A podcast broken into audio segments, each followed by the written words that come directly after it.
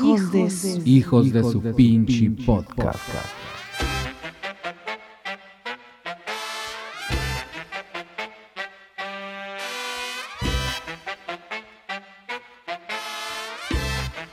Amigos, ¿qué tal? Bienvenidos a un podcast más de Ordinario Extraordinario. Hoy es miércoles pues de este eh, bello episodio que vamos a tener para todos ustedes. Como siempre, saludándolos, Chava Corpus, en compañía de mi buen amigo Eduardo Sánchez Díaz. Eduardo, ¿cómo estás?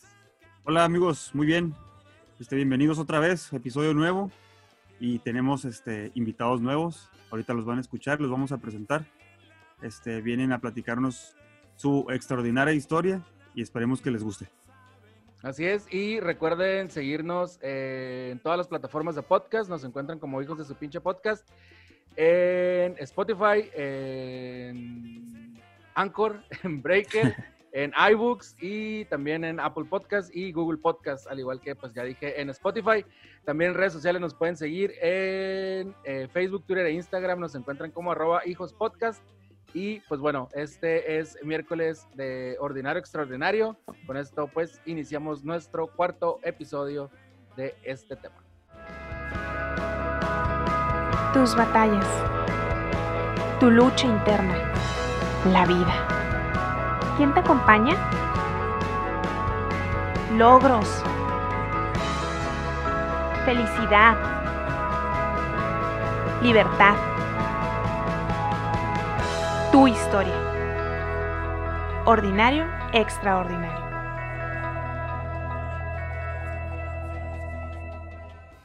Y bueno, eh, pues iniciamos con este episodio, Eduardo. Amigos, tenemos la compañía de Mercedes y Alberto. Hola, ¿cómo están? Y bienvenidos y muchas gracias por eh, darnos la oportunidad de platicar eh, con ustedes y que nos cuenten pues un poquito de, de la historia extraordinaria que están viviendo pues, pues con su hija. Hola, me presento, yo soy Mercedes Medina, soy maestra de educación especial y eres mi esposo Alberto.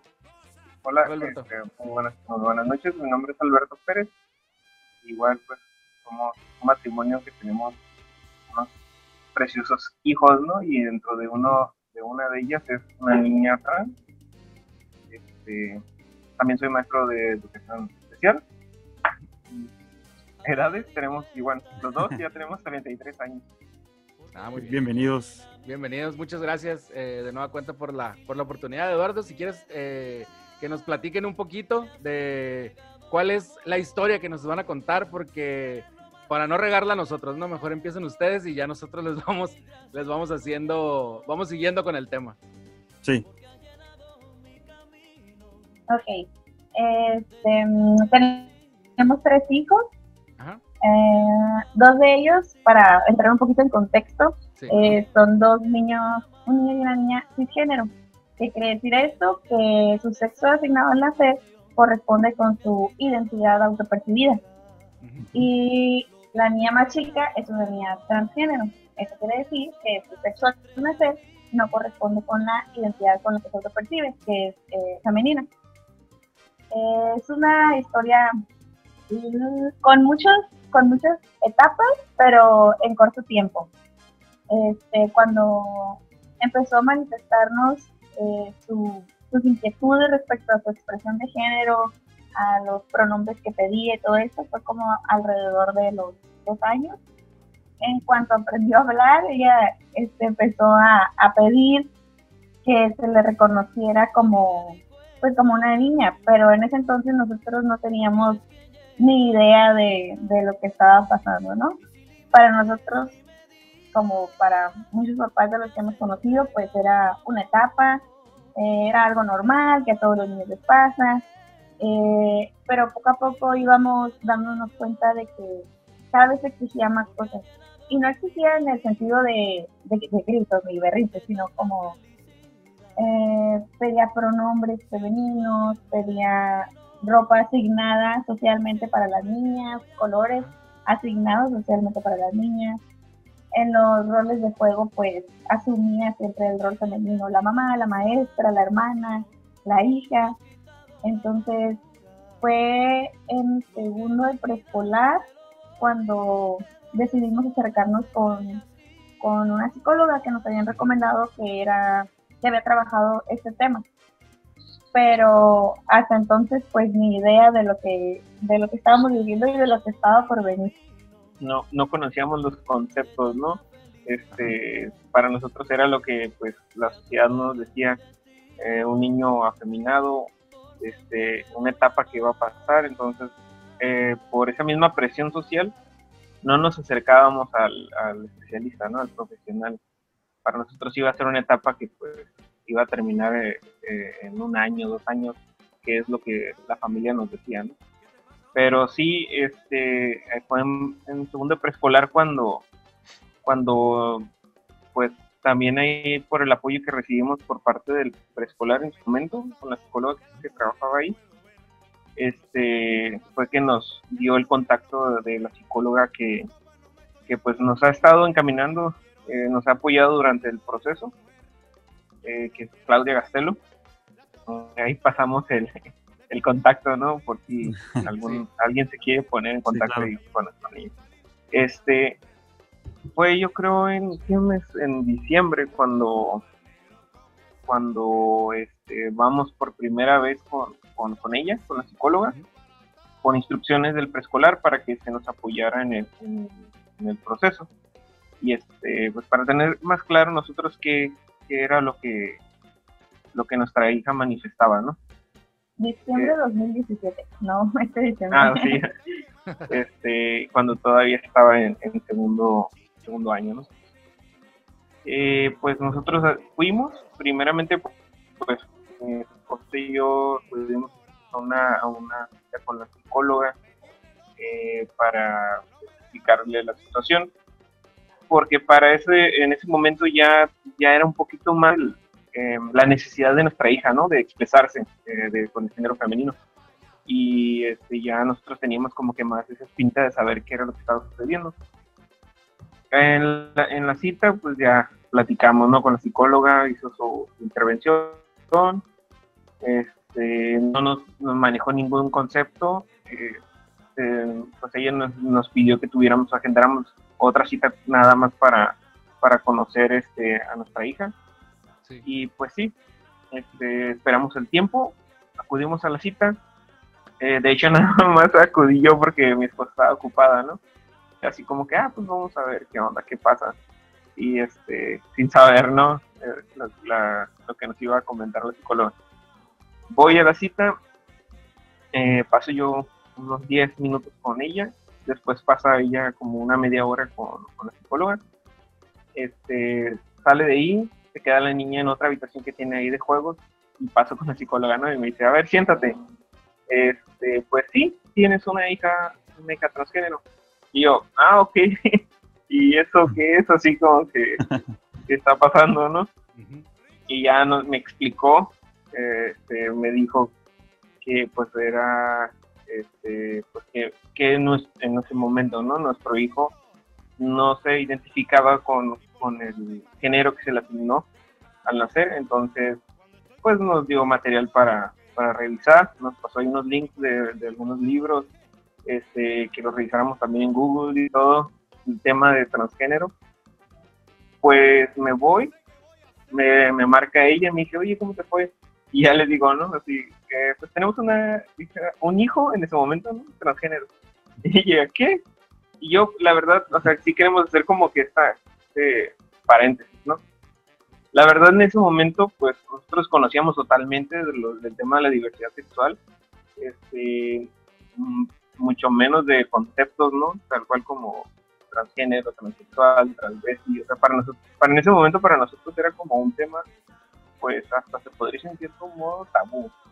Era solamente un tema que se manejaba con algunas personas, no lo podías tocar en familia, este, era una cuestión de transvestismo, ¿no? nada más. Eh, cuando nos dan esa noticia, pues sí es como caes en, como en, no en shock, pero sí como en un impacto, ¿no? O sea, de algo nuevo, algo, una información que nunca había tenido y que ahora tengo que investigar ¿Por qué? Porque pues no se nos habló de esto en la escuela, no se nos habló en la casa, no se habló en la familia, con los amigos se maneja de manera vulgar.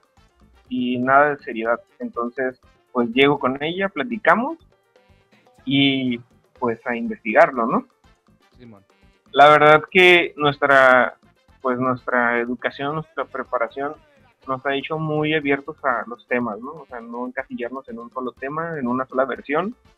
Este, siendo maestro de educación especial, pues todavía tenemos más ese deber, ¿no? De, ser totalmente incluyentes. Este, igual, pues, seguimos preparándonos en, nuestro ámbito laboral, entonces se nos es fácil, ¿no? Buscar información. Y pues iniciamos ese recorrido, duramos yo creo que serán unos seis meses, también viviendo nuestras etapas, este, nuestro proceso, porque pues no es algo difícil, digo, no es algo fácil manejarlo. Es fácil, ¿no? Ajá. Ajá. Ajá, más por, por esta presión social, vuelvo a repetirlo el manejarlo con la familia, con nuestros padres, con los hermanos, con este, amistades. Igual también fue la, incógnita, ¿no? De qué va a pasar en la escuela. sí. cómo va a reaccionar la maestra, la directora, eh, los padres de familia, porque ya estás hablando de realizar una transición.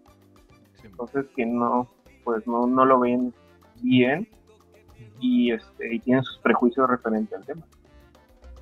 En este aspecto que te que le comentamos de, de estos meses, ¿no? Que, que, estuvimos viviendo como esta aceptación referente al proceso que estábamos viviendo, eh, cada familia es diferente y, y sí es un proceso como un duelo que, que, que vivimos como familia porque realmente es como desprenderte de esa identidad que, que, que, criamos, que tuvimos, ¿no? Como ese niño que, que tuvimos, pues realmente ya no, ya no iba a estar, o sea, era, era empezar a, a, a, ajá, o sea, era dejar atrás a esa persona y empezar a, redescubrir su identidad, porque pues es que les, les cambia, o sea, tú empiezas a, a llamarla con sus pronombres adecuados, a, el momento de, elegir su nombre con el, con el cual ella se va a sentir cómoda. O sea, son procesos muy bonitos, pero, pero en realidad son difíciles como familia si no tienes el acompañamiento eh, adecuado y que tenga conocimiento del tema. También este es, este es un punto muy importante. Eh, acercarte con profesionistas que estén empapados del tema o al menos en la disposición de aprender, porque existen, pues no sé si han escuchado de terapias de conversión, este, estos procesos que son en realidad una tortura para las personas que, que, lo, que lo viven. Y las familias, con tal de seguir este, la línea que nos han enseñado, que nos han inculcado, que, que la sociedad exige, pues muchas veces sí caen en, estos, con estos profesionistas. Pero pues nosotros tuvimos la fortuna de, como ya mencionó, de de caer en buenas manos de la psicóloga Claudia Garcelo, que es la que nos ha ayudado, nos ha impulsado y nos ha motivado mucho a aprender sobre el tema.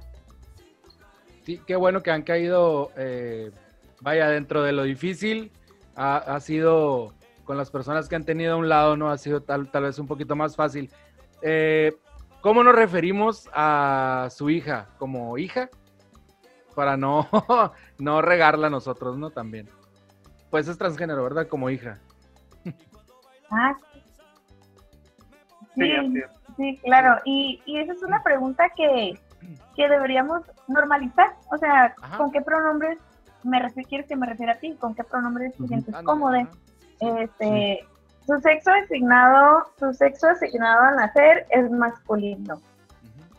Pero al ser la transición, al identificarse como una niña, es una niña transgénero.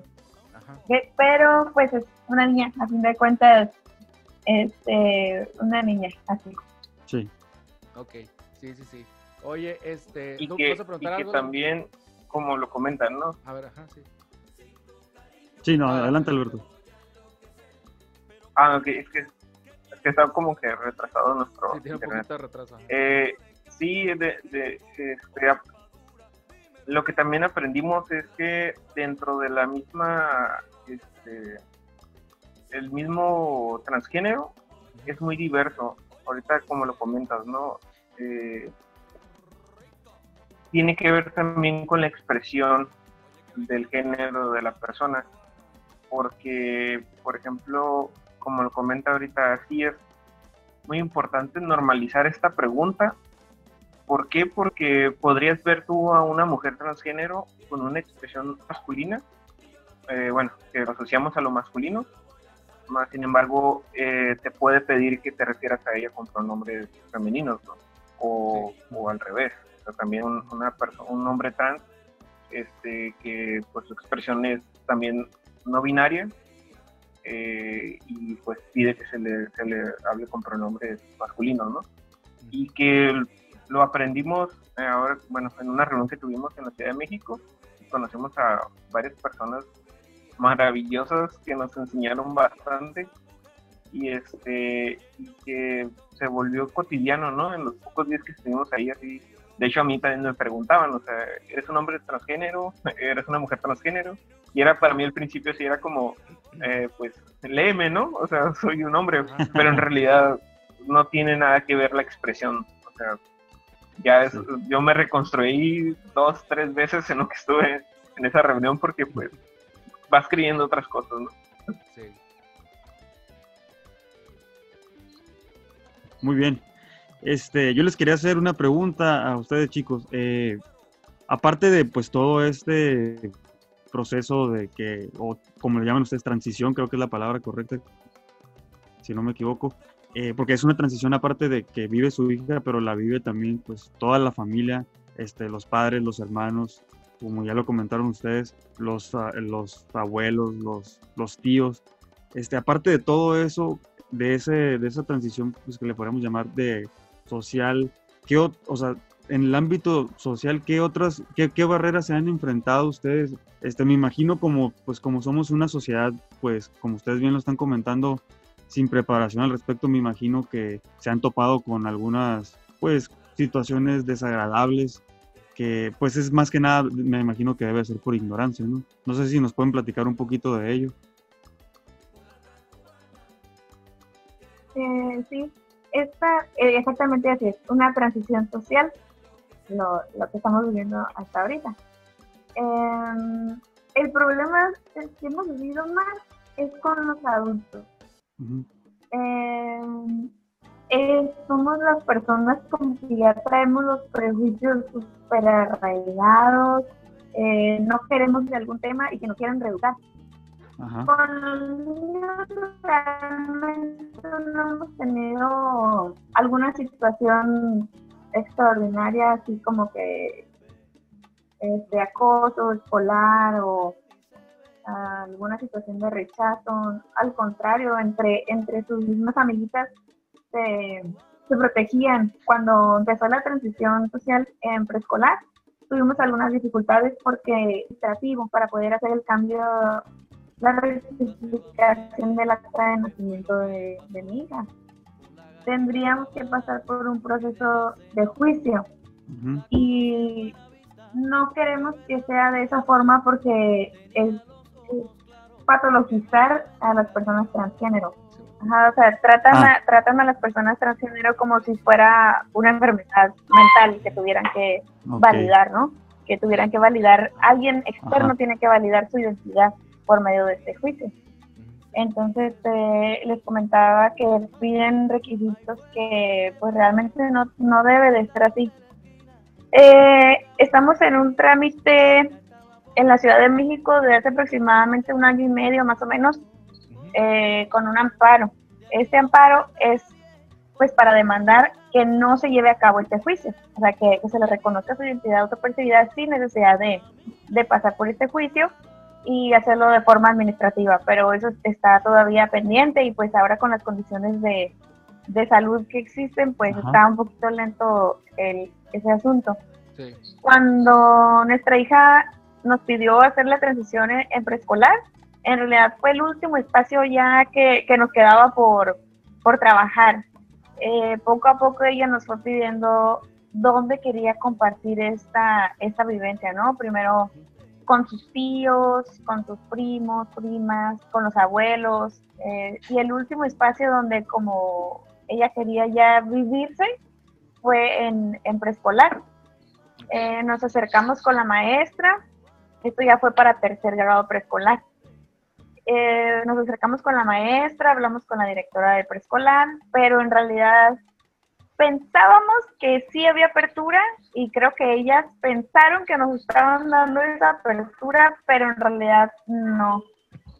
Eh, nuestra hija empezó a compartir con sus amigas que era una niña, eh, muy, muy naturalmente, ah, soy una niña, me llamo fulanita. Y sus amiguitas coincidían con ella en clases externas. Este, una iba a ballet con, con unas compañeritas, entonces a ballet iba como, como niña y cuando iba a preescolar tenía que vivirse como un niño.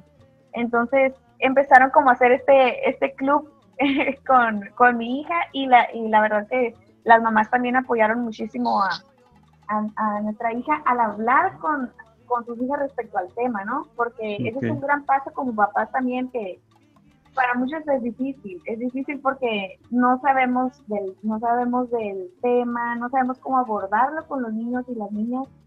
Eh, empezaron a vivirse situaciones incómodas con padres de familia porque nosotros compartimos lo que estaba pasando, ya saben, ¿no? Que existen estos grupos de Facebook de, de papás eh, o de WhatsApp para dejar tareas o información nosotros decidimos compartir esto, compartir nuestra situación con, con, el grupo de papás para que a su vez ellos hablaran con sus hijos, para que cuando nuestra niña ya pudiera asistir como, como niña a, a preescolar, pues no, no fuera para los niños un, un cambio así de que qué está pasando y que los agarrara desprevenidos, ¿no? Aunque ellos ya los niños son bien inteligentes. Este, mi hija siempre que, eran cuestiones de disfraces, de elegir colores, de elegir prendas, siempre era lo femenino. nunca temió por, por expresar quién era el preescolar. Pero tuvimos algunas situaciones con unos papás, nos mandaban mensajes de que, pues que eso no era de Dios, que nos esperábamos de que saliera a la primaria, que no le querían hablar a sus hijos del tema. Entonces, eh, se sentían vulnerados, que estábamos vulnerando sus derechos, cuando realmente era mi hija la que estaba siendo violentada porque no podía asistir con la identidad que se percibe a preescolar, ¿no? Algunos compañeritos sí comenzaron como a esos carrillas, ¿no? De que, ah, eres niña, y mi hija una vez me platicó eso, que mamá, unos niños en la escuela me dijeron, jaja, eres niña. Y pues como mamá y papá ya te imaginarás, ¿no? De que, ay, sí niña, ¿qué le digo? Y yo, ah, ok. Y, ajá, ¿qué me dijiste, mi amor? ¿Qué me dijiste, mi amor? ¿Que sí? Pues sí. O sea, sí es fácil, o sea, yo ya estaba haciéndome las mil ideas de qué le iba a decir, cómo le iba a ayudar, esto que el otro. Y ella tan tranquilamente como, pues les dije que sí y ya no me dijeron nada y jugamos. O sea, así de fácil es con los niños. O sea, no necesitas explicar más allá de lo que te están preguntando. Simplemente, ok, yo me siento que es de niña. A lo mejor a, sus seis años ahorita, pues es la explicación más fácil que pueden encontrar y como lo pueden compartir con sus amigos es lo, es, lo mismo que pasa con la cuestión de la educación eh, sexual, ¿no? Que muchos papás pegan el brinco cuando les dicen que van a tocar temas sobre la diversidad sexual. Eh, cada niño es a su ritmo, ¿no? O sea, ahí etapas tampoco le vas a hablar este, sobre sexualidad a un niño de preescolar y ese es, el mayor error que, que, tenemos los, los papás y mamás mexicanos, es como, muchos de ellos era, era como, ¿cómo le voy a explicar a, a, mi hijo, a compañerito, que, que de ser niño ahora es niña? Tal cual, o sea, solamente decirle, pues es que es una niña. Y, ya va a empezar a ir como niña y el, y el niño la niña lo va a entender, o sea, no tienes por qué meterse todavía en temas que no tiene que tocar. este, porque si eres adulta, o sea, todos los, de hecho también hasta las mamás que, que nos apoyaron en, la escuela también tenían esa duda. Y ya nada más comentarle eso de tal cual decirle al niño o a la niña, ¿sabes qué? Pues tu amiguito ahora es tu amiguita. Y nada más, o sea, y así, quiere que le digas y, y, este y va a asumir el rol de niña y ya, así es.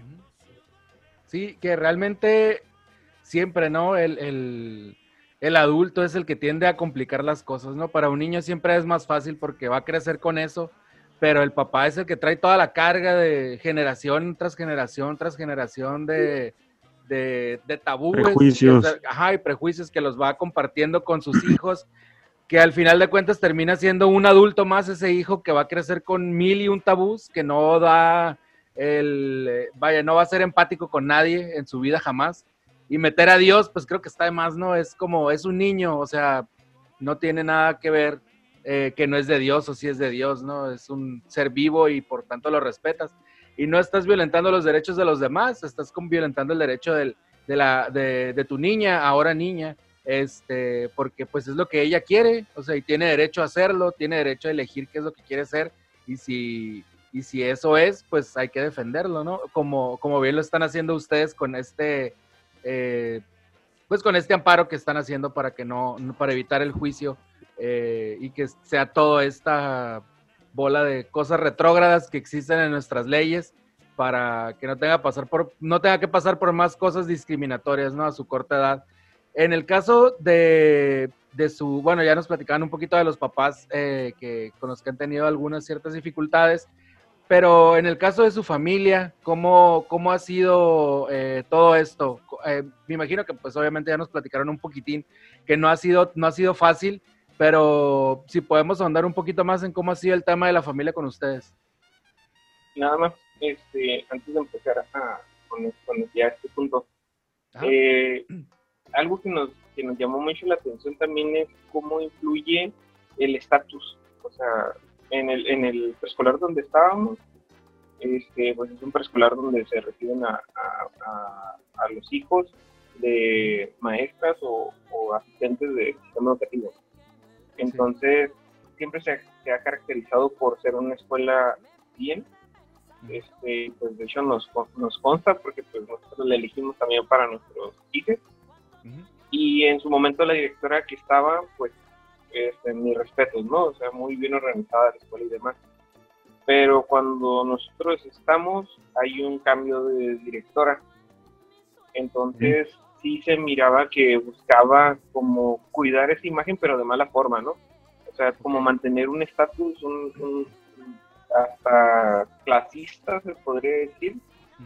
Porque de hecho las mamás y papás que se pusieron así como que muy a la defensiva, muy agresivos, este, son de esas personas que buscan como que el estatus, ¿no? O sea, que, que, ven esta, esta situación de la diversidad como, como, como apestada, ¿no? Así como de, no quiero que se como amenaza.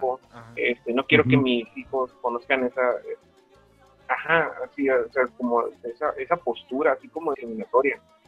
Y, y la verdad, otras, otras personas, y no por generaciones, o sea, es como, habían unos, unos, unos padres de una, de una niña, y este, y pues obviamente un poco más mayor, ¿no? O sea, hablando de cuestión de generaciones. Este, y nosotros de 30, ellos como de 50, otros de, de, este, de veintitantos, y, y observábamos esta, es como su lado amigable, lado que no le importaba este, clases sociales ni, ni, este, cuestión de estatus ni nada y ellos eran los que más nos apoyaban. Entonces sí o sea sí vemos la importancia también de esto no de, que es un tipo de discriminación social muy fuerte eh, y pues regresando a lo que nos comentabas de la de la familia, pues sí es otro proceso, ¿no? Y yo creo que es el que más nos importaba porque claro. sí estábamos con esta duda de cómo le iban a tomar sobre todo nuestros padres, ¿no? Porque pues uno siente que cualquier cosa que haga influye en cómo te ven ellos, si, si estás bien, si estás mal, porque en su momento pues sí teníamos dudas de cómo, cómo afrontar la situación, pero pues podemos decir que ahora ya sea, todas esas dudas que estaban, que nosotros mismos reflejábamos, porque también teníamos nuestras, nuestras dudas referente al tema. Una vez que nosotros lo aclaramos, que dijimos, ok, esto es lo que estamos viviendo, eh, son nuestros hijos, eh, estamos haciendo lo correcto, lo pudimos constatar porque pues fue otra, ¿no? Fue un cambio así de que era, se podría decir, vamos a, hablarlo por, por etapas, era un niño muy triste, o sea, en su momento, a como lo hacíamos, que, como queríamos que viviera como un niño, porque pues le cortábamos el cabello, le compramos ropa de, niño, lo metíamos en el de béisbol, o sea, eran estas situaciones que, nosotros le estábamos diciendo, no, tienes que ser un niño. Sí, eh, y vivía triste, o sea, vivía triste, en las fotografías no sonreía, este, de los festivales de la escuela no quería ir, o lo llevábamos, la llevábamos y era como, pues ya vámonos, ¿no? Ya, ya bailé, ya hice lo que tenía que hacer, vámonos, ya cumplí con este rol. Quiero entrar al carro, quiero ser la niña que soy.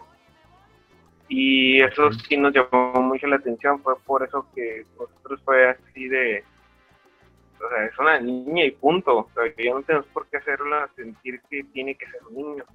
Sí, Cuando nosotros ya asumimos nuestra parte como papás, sí fue un cambio muy drástico, ¿no? Porque este, mi mamá tenía sus situaciones personales, motivos por el, cual se rehusaba no aceptar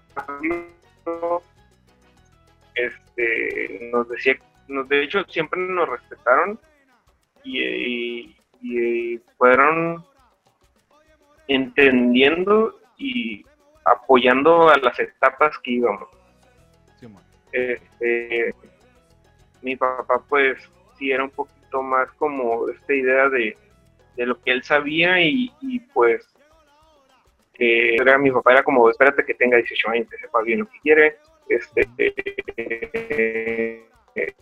está muy chiquita o sea todo esto que, que no lo culpo o sea que yo sé que pues es la misma educación que yo también en su momento lo pensé era como me espero hasta que tenga 18, que tenga 15.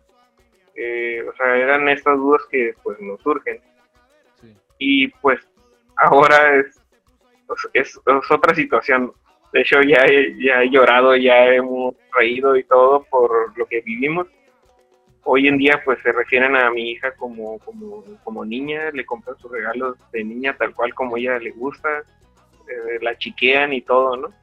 Este, igual pues esposa ya les comentará cómo, cómo lo vive.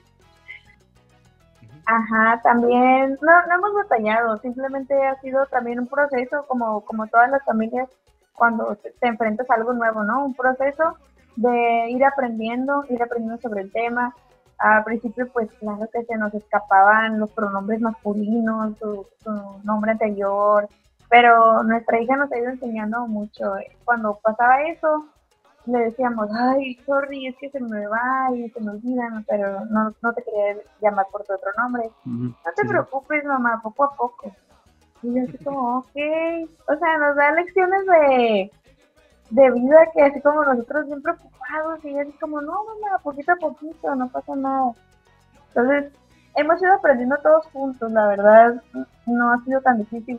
Y, y referente a, a primos y de la edad de mi hija, por ejemplo, o poquito más grandecitos, sus papás, o sea, nuestros primos de la edad, han hecho muy buen trabajo al, hablar con ellos, al explicarles el tema.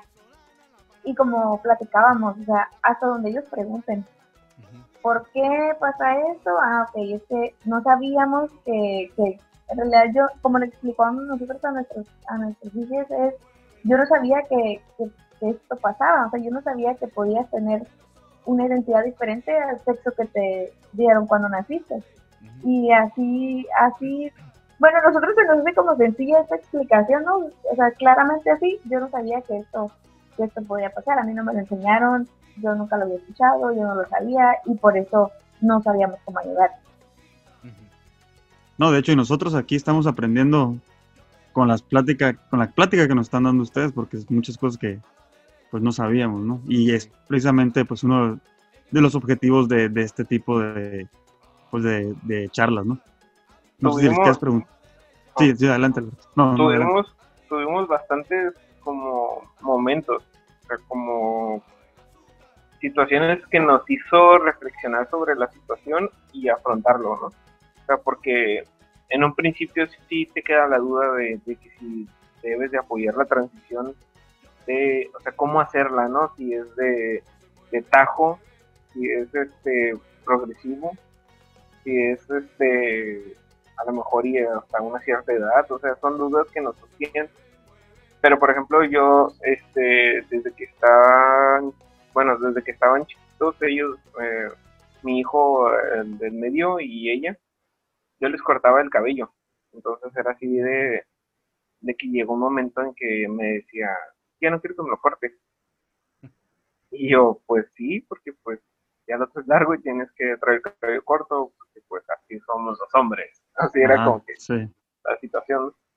Pero cuando ya fuimos, cuando ya sabíamos que era una niña trans, que, que, este, que estábamos apoyando una cierta transición social, porque digo cierta porque pues no lo estábamos haciendo de lleno, era como, como puedes este, transvesti, ¿no? O sea, esa era la postura que teníamos, era como aquí en la casa, pues en playa te pintas las uñas, este, ponte vestidos, y, y sí le compraba yo sus vestidos que de las princesas y todo, pero era como que aquí en la casa.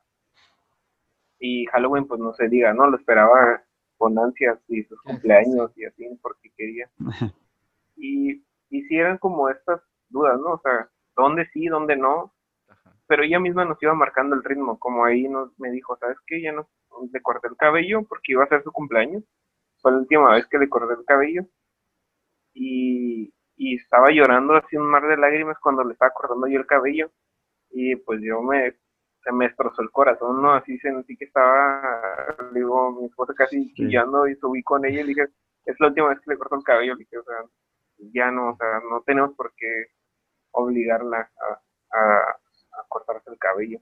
Y más bien en cortar el cabello era por una cuestión social, o sea, porque tenía que ir a la escuela con cabello corto, porque pues sus abuelos era como que, ¿por qué no les cortas el cabello? Y así, ¿no? Y igual, esa fiesta fue de, de la sirena, ¿verdad? De la niña, de la princesa, Sofía, que ya no había pedido como dos años antes, ese fue su cuarto cumpleaños, ¿verdad? y este y pues también ahí era como no le habíamos hecho la fiesta de, con temática este ni masculina ni femenina. Siempre era como que buscábamos algo eh, neutro o sea como de, de, circo este una vez de los Power Rangers y o sea cosas así era como como que abarcaran no o sea que fuera como de un tema este de polarizado.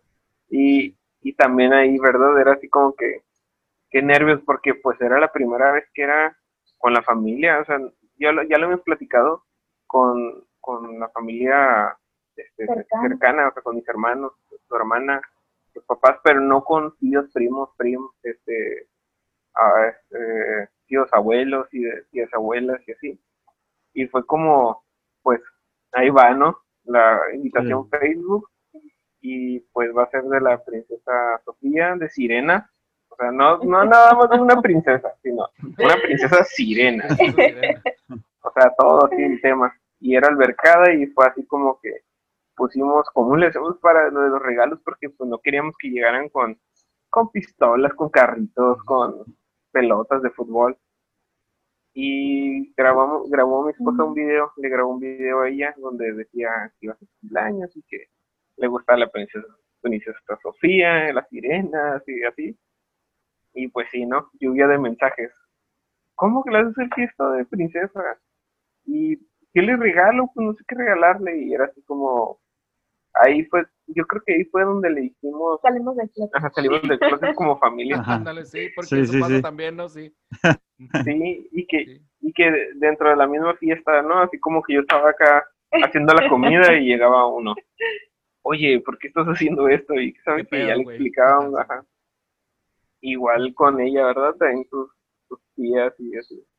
Pero sí, son, son muchas cuestiones, ¿no? Son muchos lugares, momentos que nos hacían ver que íbamos bien y que nos iba demostrando la misma familia el apoyo, ¿no? O la comprensión. Y que a lo mejor no lo entendían o a lo mejor no era de su agrado, pero siempre se mostraron así como, como, ok, es tu familia, es tu vida y pues ustedes sabrán, ¿no?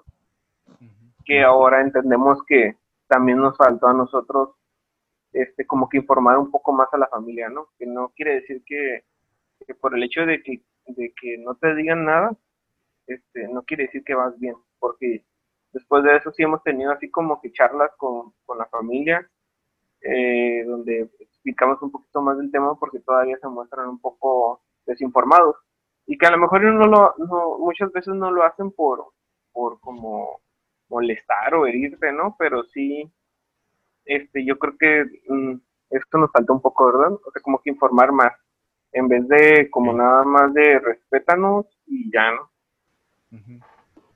Sí, es que este uno no, uno no nace sabiendo, ¿no? Y, y, como, y como bien lo comentan, eh, y como dice el dicho, ¿no? Los niños y los viejos son los sabios.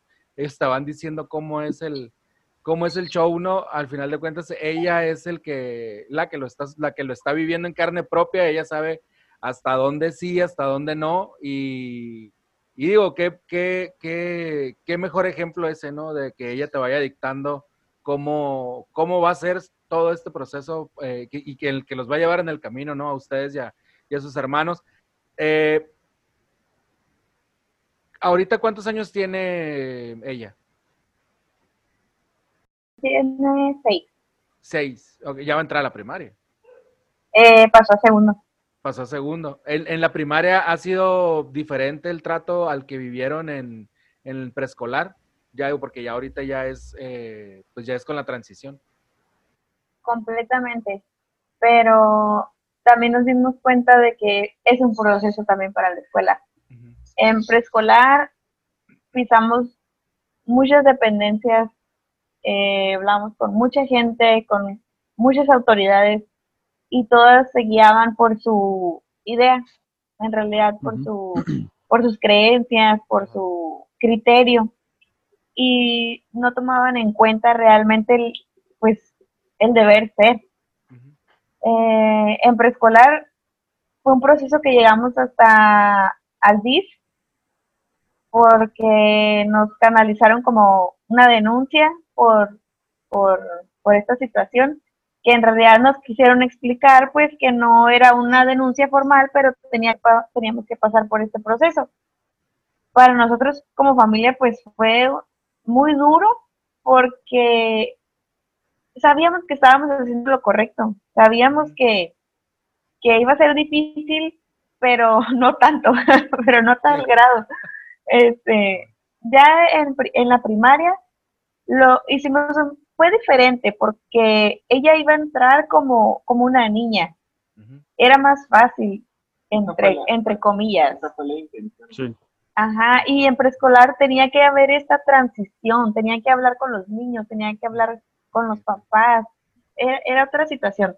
En la primaria, la psicóloga nos acompañó a, unas charlas de sensibilización con los docentes previo al ingreso de nuestra hija a, la primaria. Hablar referente al tema, referente a los derechos de los niños, referente a, a la constitución, qué artículos nos amparan. Eh, sugerencias de trabajo, sugerencias para abordar el tema con los niños cuando se presente. O sea, en realidad ya estábamos nosotros más preparados con el tema, referente al tema, y también pudimos exigir de, con, con bases, o sea, pudimos exigir con herramientas. Y en preescolar, pues, estábamos verdes, no sabíamos, este, o nos hacían dudar muchas veces, no, no estábamos tan seguros de, que estuviéramos haciendo las cosas correctamente, pero... Le creíamos al sistema. Sí, sí, muchas veces sí, sí dudamos, pero era parte del proceso también, o sea, nosotros estábamos aprendiendo y viendo para atrás nos, nos, nos platicábamos entre nosotros y cómo no les dijimos esto y cómo no respondimos aquello y cómo no sacamos tal esta herramienta. Pero pues tenía que pasar, nos, nos hicieron aprender a la, a la mala y, y, en la primaria la verdad que está súper bien el, el, el, ambiente, los maestros son muy comprometidos, eh, se han, han dedicado mucho empeño a, a esta situación porque, pues no sé si, si saben que eh, los nombres de los niños vienen directamente capturados en una plataforma. O sea, no hay forma de que nadie modifique nombre, que nadie modifique género, sexo, edad, nada. Entonces, la maestra y, y, la dirección se toman a la tarea de rehacer estas listas de asistencia para poder cambiar el nombre de mi hija y que no tenga problemas eh, al pasar lista, al, trabajar con un maestro ajeno, no ajeno, sino como que no sea del grupo, es educación física, educación artística, cualquier actividad que tengan. Entonces eso, la verdad, estamos muy agradecidos y, y cuando empezó a pasar esta situación de aceptación, de inclusión, de este apoyo por parte de la escuela, ni nos la creíamos, era como, no puede ser, o sea, todo se nos hacía bien lindo, todo era como, en verdad está pasando esto, en verdad lo están respetando, en verdad lo están incluyendo.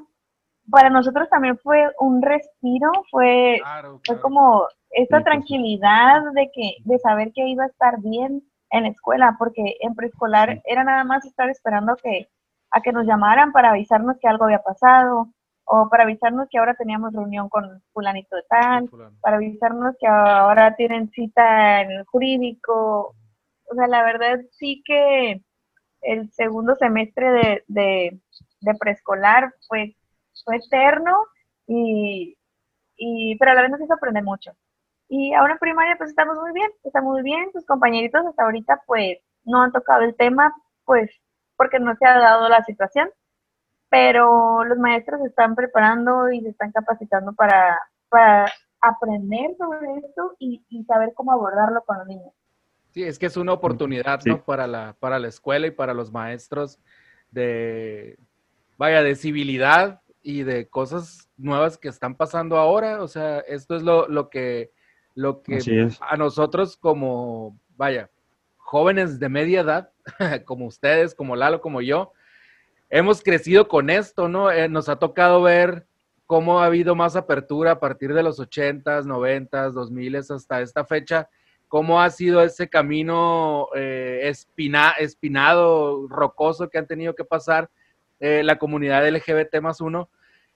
y que ni siquiera conocemos todas las siglas, como nos decía hace rato Alberto, ¿no? Y, y tú también, Mercedes, que no sabías, bueno, los gays, las lesbianas, los trans, los transgénero, eh, los transvestis y los transgénero, perdón, no saben qué significa la letra que tienen a un lado de su comunidad.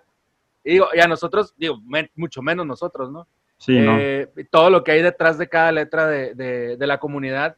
Pero quizá nosotros, al ser un poco jóvenes, eh, hemos crecido con, con, esto, ¿no? Y nos da a nosotros, de cierta manera, ser más empáticos con, con, con la comunidad pero digo, hay otras personas que también tienen la misma edad que nosotros y que, oye, a mí no me hables de ese tema, ese tema para mí está prohibido y no lo toco y no respeto, así que no te metas conmigo con eso, ¿no?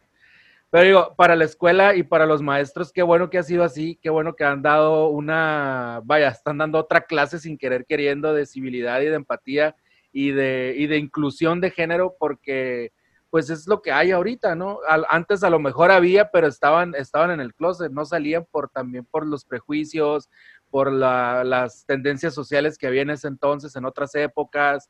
Digo, porque no es, no creo yo que haya sido a partir de una cierta fecha donde empezaron a salir eh, más, más, más parte de la comunidad, sino que simplemente no se decía, ¿no? Es lo que, lo que creo. Y me da gusto que, en tu escuela donde tienes a tu hija eh, sea, sea de esta manera, ¿no? Porque también con los, con los muchachos con los, y con los niños que están en, en, esa escuela, pues a lo mejor van a crecer y van a ser también otras personas que van a tener más empatía con las demás personas de la comunidad. Y, y eso es bueno para la sociedad, al final de cuentas, ¿no?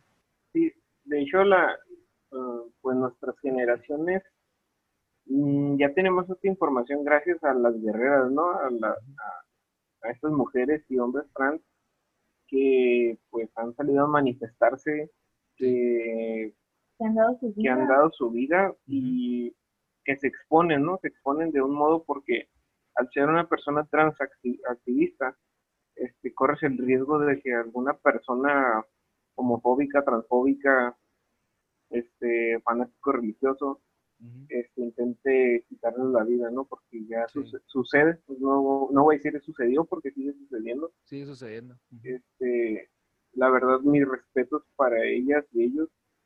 e este irónicamente, no es considerado como violencia de género, ¿no? De hecho, vemos todos los días, ¿no? Noticias en Facebook.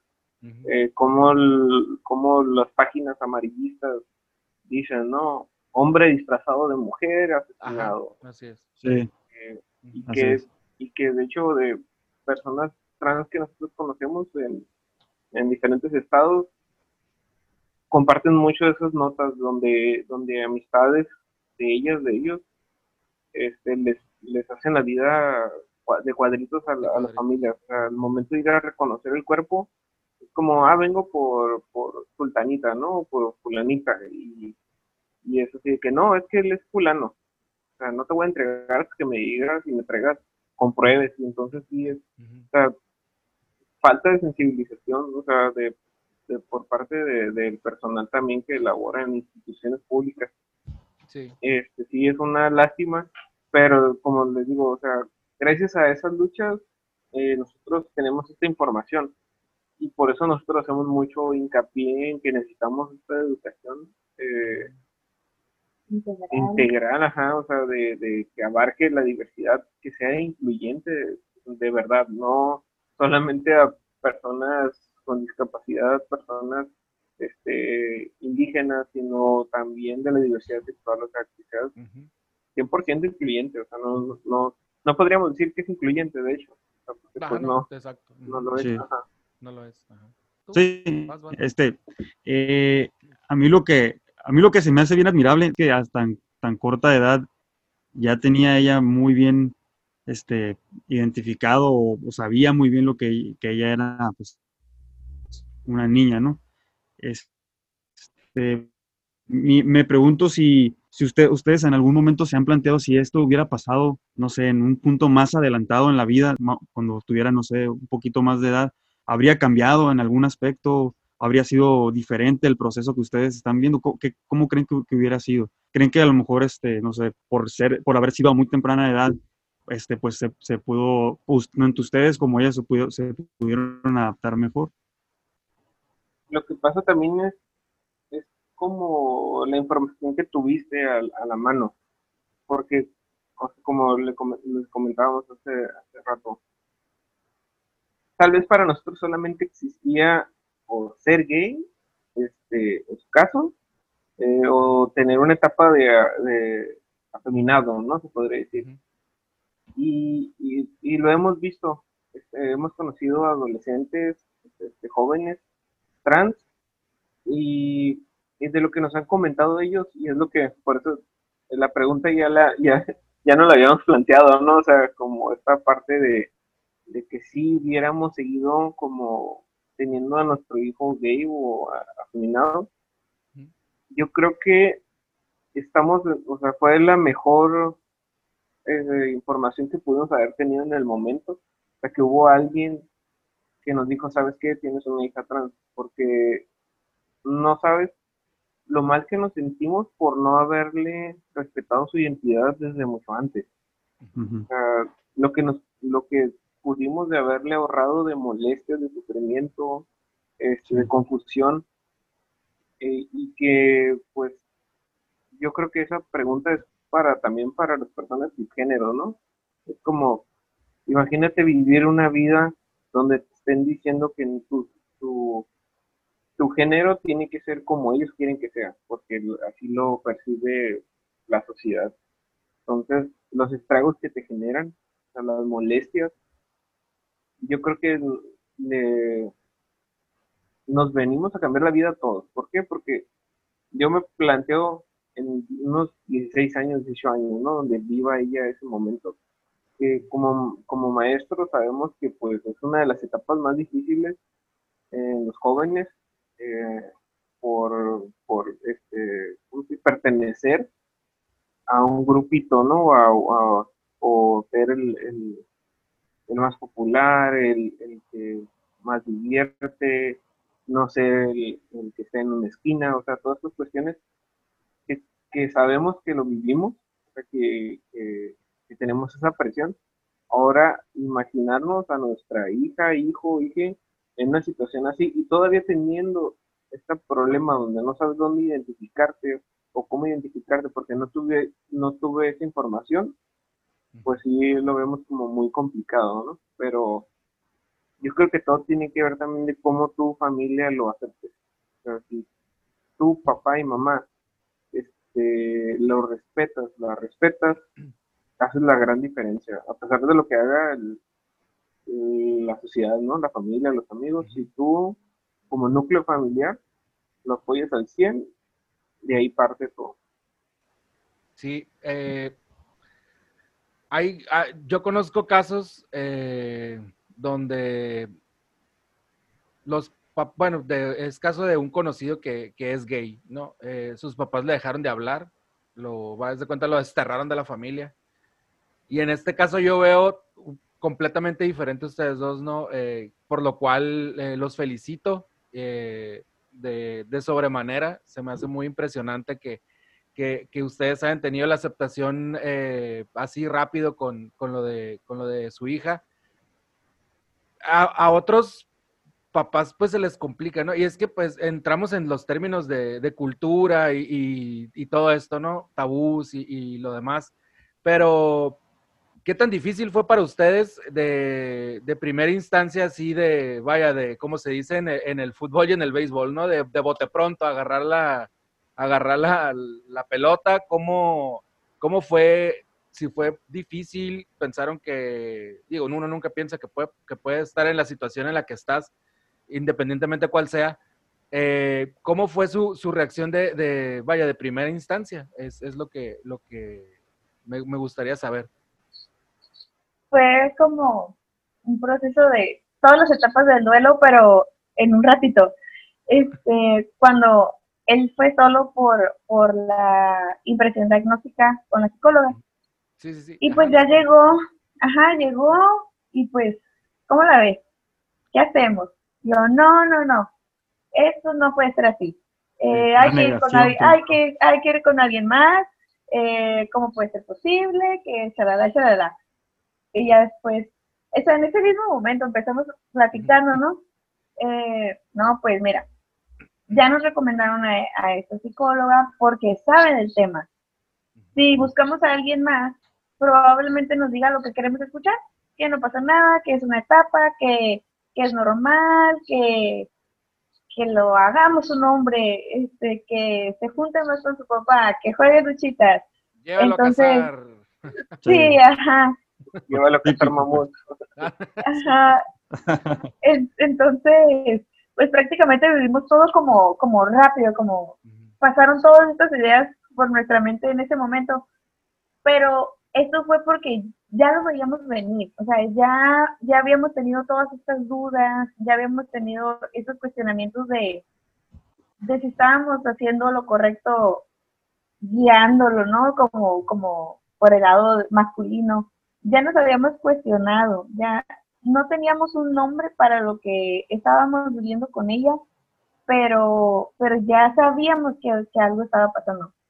Simplemente fue como poner esta etiqueta y pues la verdad a partir de ahí, si antes de esto nuestras acciones como papás tenían repercusiones y tenían impacto en la vida de ella, o sea, a partir de que nos dijeron ya la etiquetita, el término de lo que estaba pasando, ya sentíamos como que todo era una gran responsabilidad referente a, su educación, referente al respeto a su identidad, referente a cómo nos comunicamos, porque en realidad es, es, cambiar, es cambiar tu visión, tu perspectiva. Y no porque tengamos que tratar diferente de hombres y mujeres, pero simplemente en pronombres, en, en, en, en el nombre que elegido. Ajá. Entonces sí fue una gran responsabilidad como papás ya saberlo. O sea, es, es ponerte la, como dicen, ponerte el, la camiseta de, de, o la bandera en este caso. Ándale la bandera. Agarrar, la bandera y ondearla a donde vayamos. O sea, no puede ser como aquí sí, allá no. Para mí yo creo que el, el bote pronto no existió porque no tuviste pues, chance. A ti te lo dijeron. no, y que... no tuviste chance de analizarlo porque lo tenías que ir a comunicar después, ¿no? no, y, y, más allá, y es lo que he comentado en algunos foros y, este, y eh, con algunos grupos, la verdad, bueno, como dato, ¿no? Eh, ocho de cada diez papás este, en una familia con algún hijo trans, este, abandona, ¿no? Dice yo mejor me voy y pues ahí arréglenselo ustedes porque pues yo no, no quiero renunciar al, al privilegio del machismo y de la hombría, cazador de mamuts y de, y de cuatro o cinco esposas, ¿no? La verdad sí, sí para mí cuando pues me llega esta información, y se los digo así honestamente, yo decía, este, porque para mí era una cuestión relacionada con la sexualidad no era como una cuestión de género, o sea, para mí era como meter ahí que le gustaban los hombres y punto, ¿no? O sea, era, esa era mi idea, malamente, ¿no? Y este, al, al decirme en ese momento, con esa mentalidad que tenía en ese, en esa, en, ese, día que nos da la impresión diagnóstica, para mí se me vino, o sea, toda esta lluvia, ¿no? De, de de reclamos hacia mi hombría, de reclamos a, hacia qué estoy haciendo mal, o sea, toda esta cuestión que, no me dejó asimilar el, la situación de mi hija. O sea, era como yo, o sea, ¿qué voy a hacer? O sea, ¿qué le voy a decir a mi papá? ¿Qué le voy a decir a mis amigos? O sea, ¿cómo que mi, mi hijo se quiere disfrazar de mujer y ser mujer? O sea, esa era la idea de ese momento. Entonces digo, para mí de pronto no no, no fue de un ratito, o sea, fue de, de día, noche, semanas, estarlo, o sea, no, no, no lo pude asimilar así en la cuestión de ella, o sea, era como de mí. Pero, pues, te digo, hasta el momento, ¿no? Me sigo reconstruyendo y es como, me estoy dando cuenta de, de que, pues, ahora entiendo a los papás el por qué no a veces no se quieren poner la camiseta, ¿no?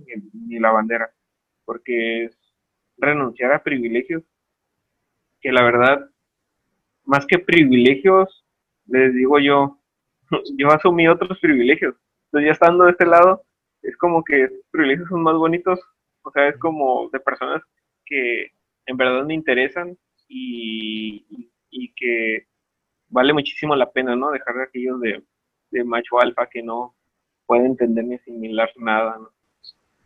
Son sentimientos más, más puros y más, eh, más honestos. Eh, honestos, honestos, esa es la palabra, así es nada de, privilegios fingidos como el de la amistad, el de todo esto que estás por conveniencia con, alguien, si, sino todo lo contrario, ¿no? Es porque estás apoyando a, otra causa y estás recibiendo y dando el cariño realmente como debe de ser, ¿no? Sin esperar nada a cambio. Sí, se entiende además también este, pues tu, tu, reacción, ¿no? Yo creo que cualquiera hubiera tenido la misma reacción, porque lamentablemente todos los hombres y hasta a veces también muchas mujeres, pues tenemos el machismo muy, muy arraigado, ¿no? En nuestra mente. ¿Por qué? Porque desde que nacimos así nos, se podría decir, no somos robots, pero pues nos programaron para, para vivir así la vida, pues. Y pues qué, qué, qué bonito y qué, pues qué padre que, que tú, como dices, te estés reconstruyendo y, estés aprendiendo y, este, y viviendo y pensando de, pues, de otra manera, ¿no? Sí, ¿Conocen eh, en este camino que llevan, eh, han encontrado a más personas con, que estén viviendo la misma situación que ustedes, que tengan eh, hijos transgénero, también de la misma, de la misma camada, vaya? Que estén pasando por lo mismo? Aquí en Mexicali eh, conocemos solamente una familia, pero es de un chico adolescente. De infancias transgénero, en Baja California tenemos el contacto de una familia en Tecate, eh, pero es una niña más grande, tiene creo que nueve años. Y pues son con los que nos hemos aliado un poquito aquí estatalmente pero a nivel nacional sí tenemos el contacto de, varias familias. Eh, nuestro primer acercamiento fue con la Asociación por las Infancias Transgénero, está en la Ciudad de México. Ahí nos, nos recibieron y nos apapacharon en un grupo de, es una red de apoyo de, de familias con infancias transgénero y ahí pues está desde, desde chicos hasta, hasta los 18 años en esa, está como dividido por las necesidades, ¿no? Este, de, adultos y de, y de, y de niños. Y de niños. Ajá, y ahí sí tenemos la fortuna de, de tener el contacto con, con varias familias que han sido un gran apoyo porque muchas, muchas de ellas ya, ya pasaron por lo que nosotros estamos pasando, ¿no? Este, nos sirven de consejeras, nos sirven de paño de lágrimas, nos sirven de, de todo, de abogados, de búscale aquí, búscale allá, porque eso, para eso es, ¿no? Esta red, para irnos apoyando, irnos jalando unos con otros.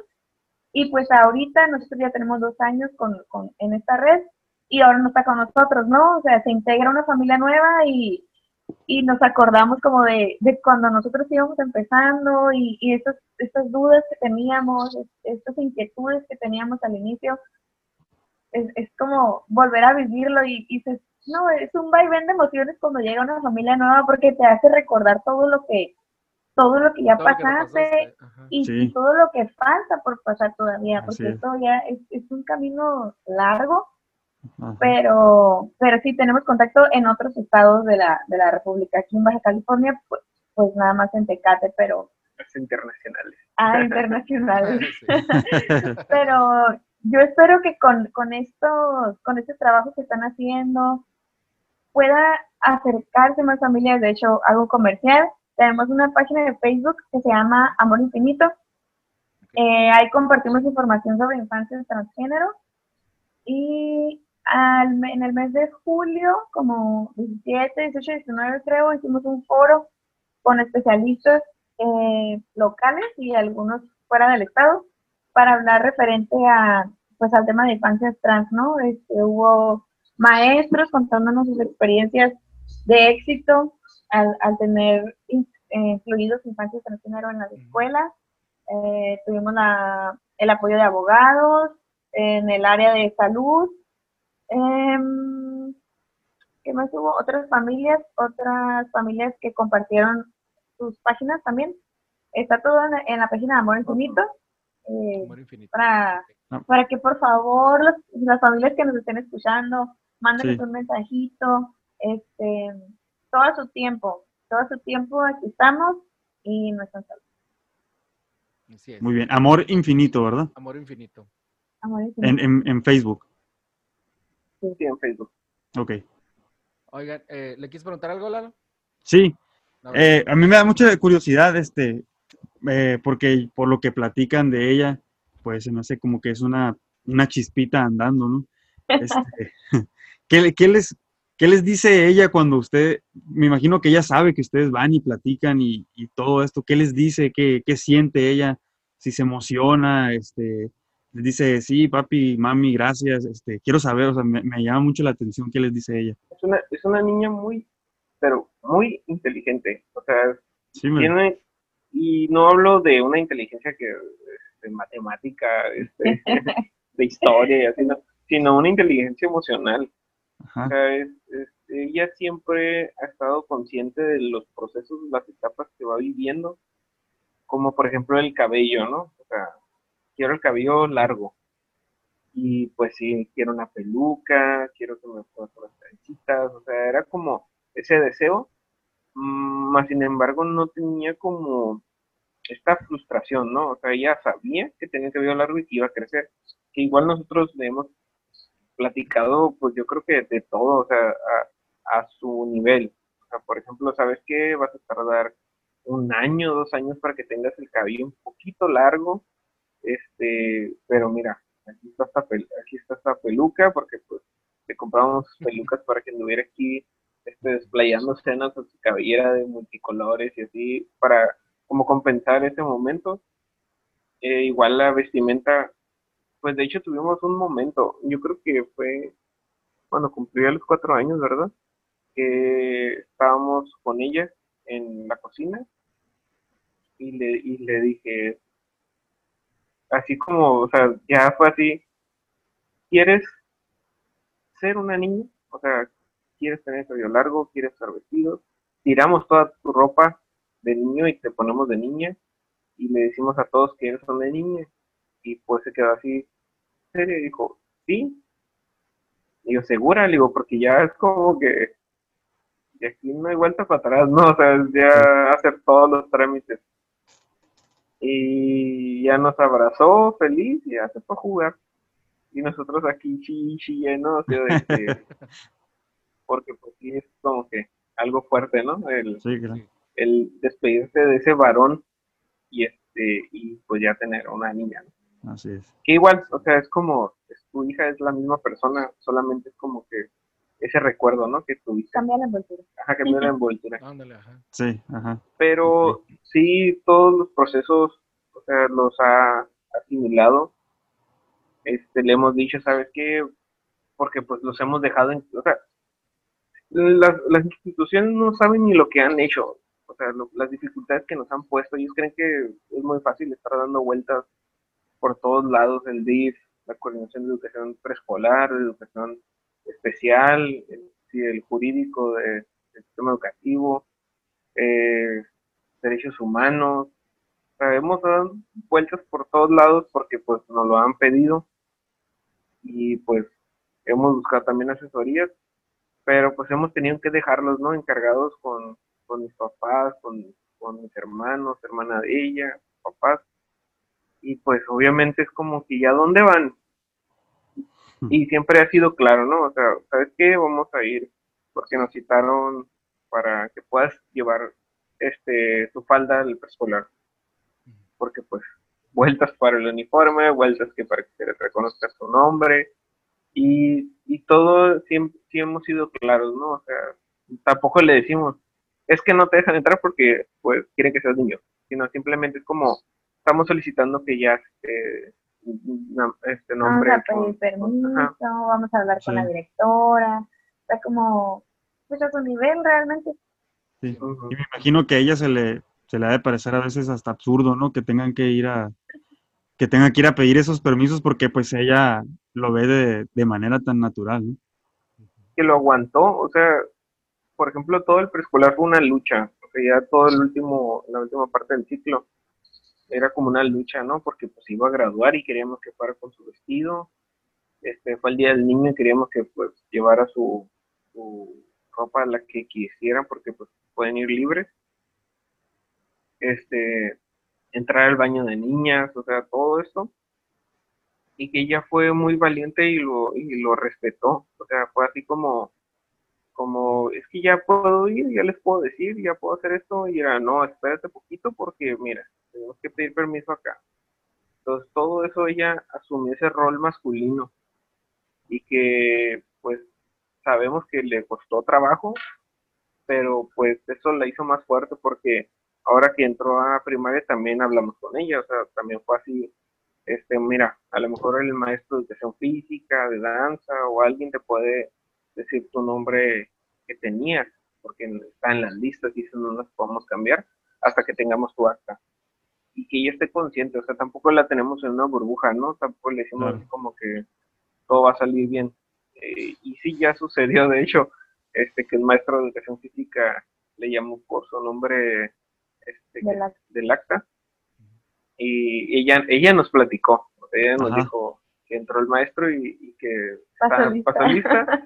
y dijo su nombre. Yo no contesté, mamá. Yo me quedé, yo me quedé callada. Entonces. Ese no soy yo. ajá, y la maestra ya le, le corrigió al maestro y ya. Ella sabe, o sea, ella sabe que igual le decimos, o sea, si algún niño o una niña llega y te dice, te pregunta, tú nada más dile que, pues, sí, es una niña o, o este, si te empieza a cuestionar otras cosas, pues tú ve dile a tu maestra, o sea, cosas así. Eh, antes de, de terminar, eh, Digo, porque puta, podemos seguir hablando y hablando y hablando y hablando. este, hay mil y un cosas que no van a, que digo, que no vamos a poder tocar en, un solo episodio. Eh, ya han visto ustedes y les ha tocado enfrentarse al sistema jurídico. Eh, ¿Qué recomendarían? ¿Qué, mejorarían? ¿O qué añadirían a, todas estas trabas que les han puesto eh, para que no pase, para que alguien más que, que va a sufrir esto, porque no van a ser ustedes, no son los primeros, no son los últimos, va a seguir habiendo más casos de este tipo, eh, para que se mejore la situación eh, tanto jurídica y empáticamente, ¿no? Que no haya personas que no respeten, que sean discriminativos, que no sean incluyentes en, en, ciertas dependencias en las que ustedes han estado. ¿Qué mejorarían? Es la, es la pregunta. Yo creo que sin duda es la educación. La educación que imparte el Estado, este, hablando del Estado como poder, que sea, que, hable sobre la diversidad sexual. ¿Por qué? Porque lo que hemos visto que pues todos los servidores públicos que nos han tocado siempre quieren hablar desde su perspectiva, desde su opinión, desde su, su, realidad. Entonces, por más que nos hemos apegado a, la Constitución, a los derechos humanos internacionales, o sea, son oídos sordos. Entonces, cuando nos topamos con personas como por ejemplo el director de la primaria donde está, que pues respeta tal cual eh, su, labor docente, es totalmente diferente la postura, ¿no? O sea, abiertos al tema, abiertos a la diversidad y sobre todo a respetar el derecho a la educación. Entonces, con personas como el área jurídica, este, personal de, del GIF y de otros lugares, pues sí se ha notado esta carencia, ¿no? De valores y, o a lo mejor y sus propios valores, ¿no? Que creen que son los correctos. Pero yo creo que si estamos todos educados, eso es lo que, eso, es lo que aportamos. Y de hecho estamos trabajando sobre ello. Eh, que próximos profesionistas, próximos docentes estén capacitados sobre el tema y que se normalice. O sea, que, ya un docente pueda, pueda trabajar sobre la diversidad, sobre la expresión de género, eh, corregir todos estos errores como lo decías tú, ¿no? Esta programación que tenemos, porque pues seguimos preparando y lo, y lo reafirmo porque lo, lo vivo, ¿no? En las escuelas. Seguimos formando niños y niñas este, separados. Ustedes en esta fila, ustedes niñas en la otra fila. Eh, los hombres tienen que traer cabello corto, eh, las mujeres cabello largo, faldas, pantalón niños, eh, baños niños y niñas. O seguimos siendo un, un, pueblo binario cuando ya no es así, ¿no? O sea, cuando ya sabemos la realidad. Y este, yo creo que eso es lo, primer, lo primero que, pues, de hecho ya estamos trabajando sobre ello, porque eh, aparte de, estar en, en, las redes de infantes trans y, y este, en nuestra página, otra vez comercial, Amor Infinito, les vamos a poner aquí. Se los vamos a poner. En, el, video y en, y en, las plataformas de podcast también vamos a poner ahí una un audio también para que sigan eh, Amor Infinito. Este, también pertenecemos a la coalición nacional LGBT T, más, ¿sí, no? Y más. Ajá, este, estamos en la coalición, ya tenemos yo creo un año, ¿verdad? que estamos ahí en la coalición y estamos en, la, en el apartado de, educación. Entonces ahí estamos haciendo un trabajo también con personas de la Ciudad de México y de otros estados, pues donde buscamos que se llegue a, a las normales, eh, a, a, las universidades, a psicólogos, de hecho también junto con la psicóloga Claudia, que es la que ahí nos está apoyando, este, también ella pertenece a Amor Infinito, y ella tiene un, este, un, consultorio, igual también ahí tiene su centro psicológico, y ella está muy enfocada en que, en la universidad con la preparación de psicólogos también ya, salgan informados sobre el tema, ¿no? Y que esto se haga como una educación este, integral. Y pues esperemos que los próximos ciudadanos profesionistas que egresen ya tengan estos conocimientos y no los prejuicios que se tienen ahora ustedes, ustedes al ser docentes, digo, pues tienen una, eh, pues una manera peculiar de ver la vida distinta con la situación que tienen, eh, con la situación que están viviendo con Ariel, ¿no? ¿Se ven ustedes como activistas en un futuro? eh, luchando eh, hombro a hombro con, su hija, más adelante luchando con más gente de la comunidad LGBT más, por, por, exigir más derechos, por exigir más, por exigir que, que, se normalice toda esta estos tabús que hay en contra de la comunidad. ¿Se ven ustedes realmente como activistas de, la comunidad? ¿O lo pues, Ya lo somos. gustaría? Es que mira, eh, no sé realmente del diccionario cuál es el término activista, pero en una capacitación referente al tema, eh, una vez nos dijeron, pues es que aunque no lo quieren, ustedes ya son activistas. Ah, Simplemente por el hecho de, levantar la voz, de hacer visible el tema, de exigir lo que merecen, o sea, refiriéndose a, a, pues, a, nuestros hijos hijas, ya son activistas aunque no quieran. Y yo, ¿qué? No, yo no soy activista. pero, pero realmente sin querer, o sea, la verdad es que, que, una cosa nos fue llevando a otra. Este, el año pasado la psicóloga Claudia Castelo hizo el primer foro presencial en, aquí en Mexicali referente al tema, con un lleno total. Este, no, ahí fuimos partícipes también de esa actividad y yo creo que ya desde ahí para adelante, pues que a lo mejor alguna participación aquí, este, o platican tu historia un poquito acá. Y yo creo que todo es un activismo, el, el dar a conocer la, el tema, el, el hacer visible a tu familia, no es fácil, no es fácil porque sabemos que conlleva muchas cosas, em, pero también creemos que puede traernos más cosas, sí, puede traernos más cosas buenas que, malas. Y es que tuvimos la opción, ¿no? O sea, sí, la verdad somos muy, yo creo que por la educación que recibimos, por, por cómo me formaron y es o estás o no estás, ¿no? O sea, no puedes decir, sí, tengo un hijo trans, sí, tengo un hijo gay, sí, tengo una hija lesbiana, pero, o sea, ya ahí es donde, donde marcas la diferencia, ¿no? Pero yo no me meto. Ajá.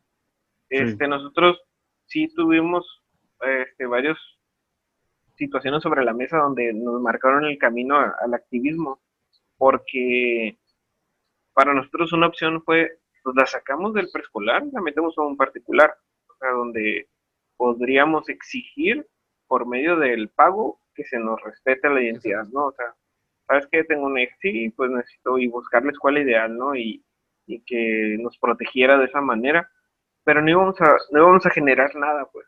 O sea, nosotros estábamos buscando que se le respetara su identidad dentro del sistema educativo. Entonces, todo lo que nos conlleva hacer eso, pues el proceso patologizante que vivimos, ¿no? Ir a las instituciones a hacer un proceso que nos evaluaran psicológicamente y lo demás. Pero igual, también nos habló DIF y ¿qué hicimos? Ellos nos querían tratar como otro caso más, una denuncia más, a lo que nosotros nos negamos. Entonces, nosotros no fue así como que, ah, sí, evalúa a mi hija. ¿Por qué? Porque no sabíamos la preparación de la psicóloga que trabajaba ahí, ni la trabajadora social. Entonces... Y aparte no hay nada que evaluar. Entonces no hay nada, no hay nada que evaluar. Y este, y nos rehusamos a, ello, asumiendo las consecuencias de que nos negaran el proceso, ¿no? Que nos, que nos dijeran, no, estos están locos o este o y me atrevo a decir eso porque pues lo que hemos vivido, ¿no? Es locos queda corto igual propusimos una mesa de trabajo con el entonces este el director de DIP, ¿no? El, procurador de la defensa de la familia del menor. Tuvimos una reunión donde trajeron a un paidopsiquiatra, un este, médico cirujano en intersex, una pediatra, eh, un endocrinólogo, la trabajadora social, o sea, toda la mesa para, para analizar el caso, ¿no? Y y porque no nos dejamos este, trabajar así como un caso más de violencia intrafamiliar. Entonces, hemos tomado desde un inicio esa postura del activismo. ¿Por qué? Porque no queremos que otro niño, niña, niña viva este proceso, ¿no? Y, y que uno se arriesga, pero pues yo creo que la sociedad, o sea, los ciudadanos tenemos que empezar a tomar esta postura. Igual con muchos temas, porque también ya entremos en doble moral, es lo que decíamos. Nosotros estamos a favor del aborto, este, nosotros estamos a favor del matrimonio igualitario, la adopción de, familias homoparentales, porque eh, nosotros ya nos reconstruimos y, y, este, y caeríamos en, pues, en incongruencia, ¿no? Y igual lo asumimos como familia, eh, el activismo, o sea, nuestros demás hijas también lo viven y, y, en cualquier momento lo demuestran, o sea, en forma de apoyo. Y la verdad somos una familia muy feliz, o sea, este, yo creo que esto nos vino a cambiar el activismo. ¿Por qué? Porque tenemos unos hijos fabulosos, muy conscientes de los temas, muy inteligentes emocionalmente hablando, y que pues esperemos que sean los próximos ciudadanos que cambien la Sí, que venga, que venga la gente de cambio. Oye, eh, ¿qué es, qué es? Eh, bueno, ha, habido mil y un cosas difíciles que, les han pasado, eh, que, han vivido, que han sufrido. Y, pero también hay cosas buenas, también hay cosas buenas, muy buenas. ¿Qué es lo más bonito que, que, han, que ha salido de todo esto? ¿Qué es lo más bonito que, han vivido?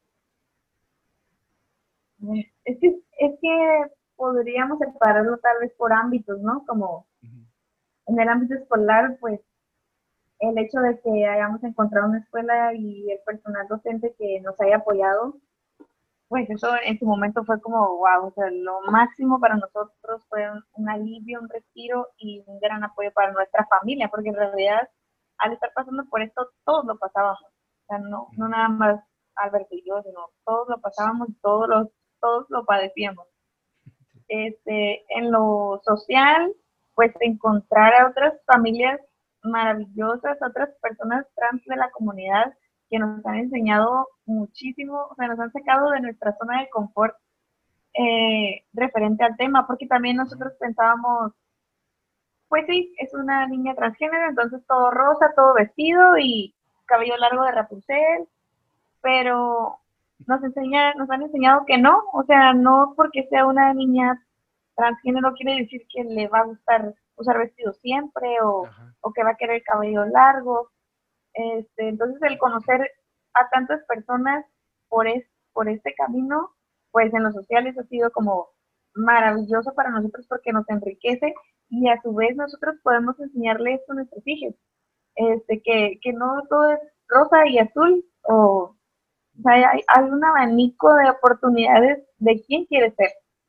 Y lo, y lo vivimos ya con, con, con, los, con los tres. Este, en lo familiar, pues yo creo que darnos cuenta de, del amor que realmente tienen por nuestra familia, el, el apoyo que nos han brindado y, y los apapachos, pues que, que sabemos que a lo mejor podemos estar haciendo algo mal, pero vamos a tener el apoyo esta, de la familia.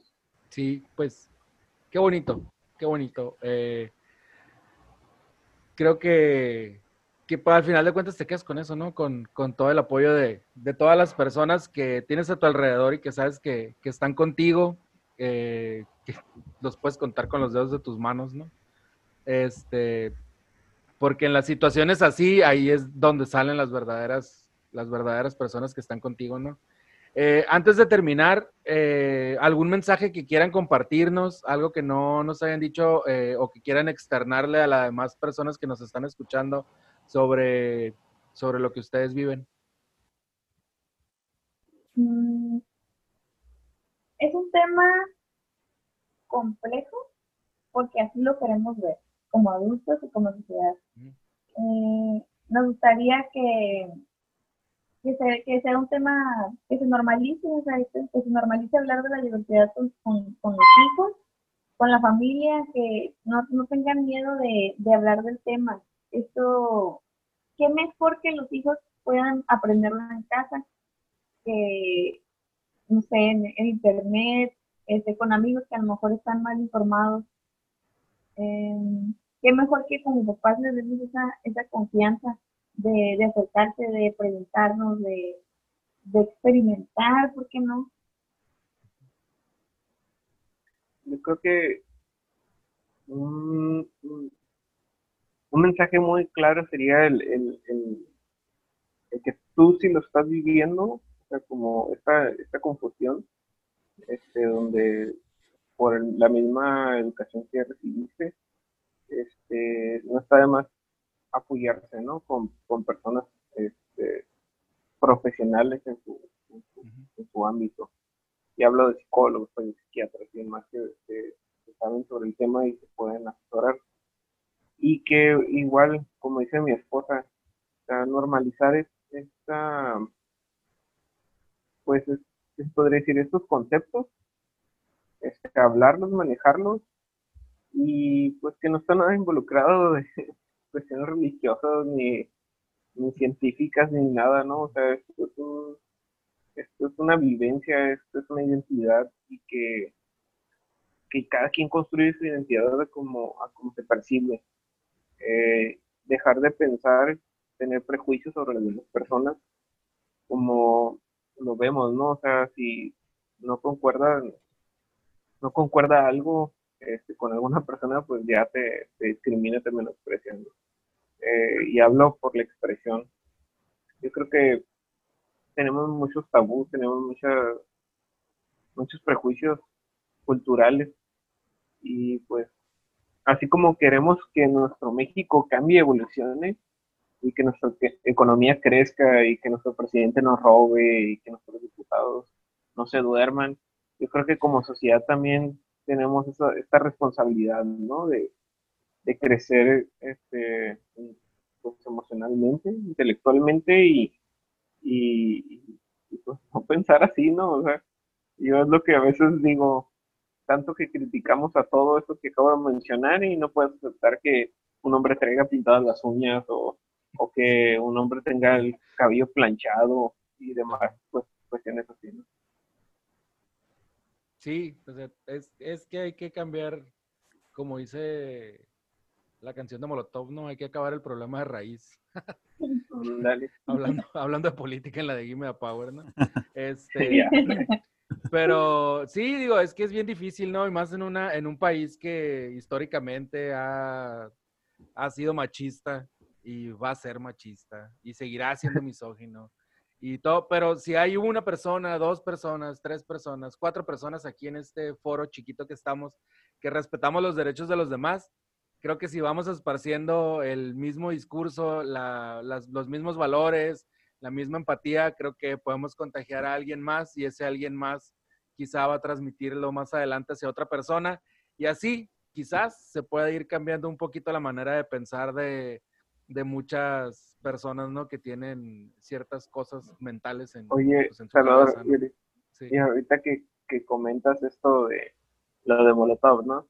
Este, ¿cómo me da risa? O sea, por ejemplo, yo sé que a lo mejor ya es meternos otro tema, ¿no? Pero eh, yo creo que nos queda un poquito el saco porque pues nosotros hacemos nuestra campaña eh, digital, ¿no? Facebookera, de Instagram y de todo, de Twitter, de, de esto de que nos viene a afectar. ¿Por qué? Porque si bien sabes hay mucha violencia transfóbica en las redes, o sea, imágenes, por ejemplo, lo vimos con la modelo de, de Calvin Klein, ¿no? Era este esta persona ah, de ascendencia afroamericana y que cómo le tiraron.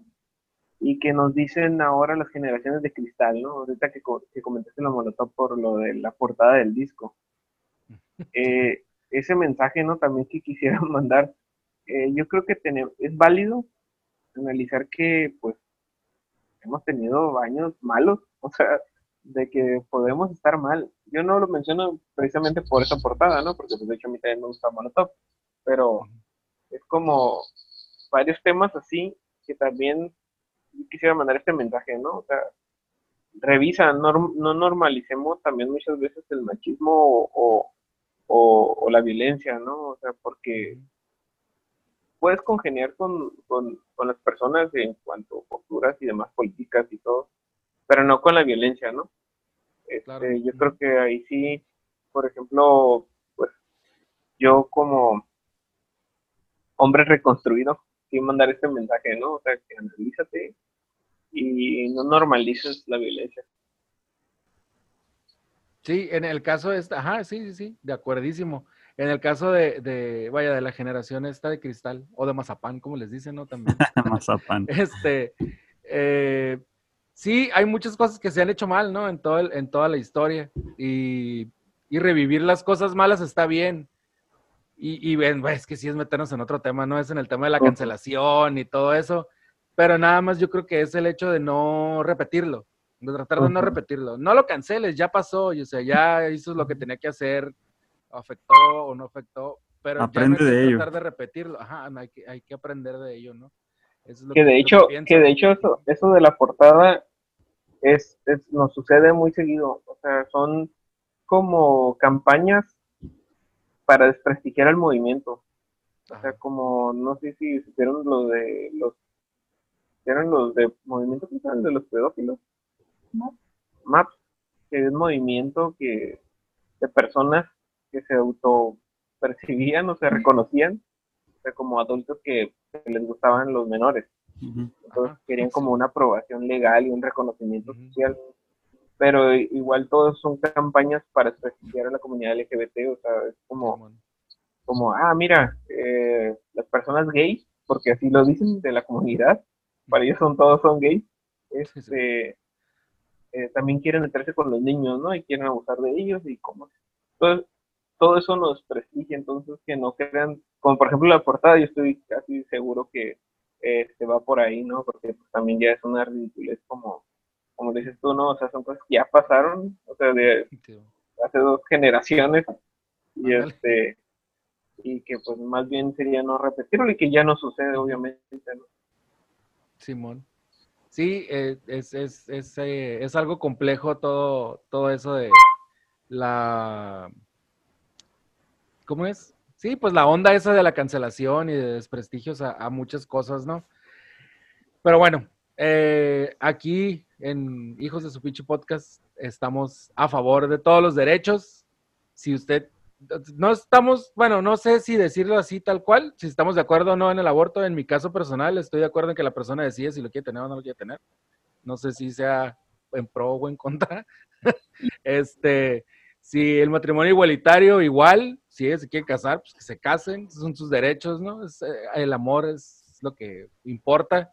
En cuanto a la educación, ajá, en cuanto a la educación, creo que pues sí, nos educan eh, en, en, en, binario, eh, hombre y mujer. Así Creo es. que se debería educar personas, eh, se debería educar a través de los valores. Eh, y, y, así, ¿no? O sea, respeta y respétame. O sea, te respeto y, y, me respetas. Es lo que, lo que al final de cuentas debería importar todo, ¿no? Somos seres vivos, somos seres humanos, no importa, humanes, humanos, humanas, eh, no importa cómo sea que te vistas, no importa cuál sea tu preferencia sexual, no importa cuál sea tu género con el que naciste, lo que sea, es, eres una persona que respira, que come, que, que, bebe agua, que vaya, se tira pedos y caga.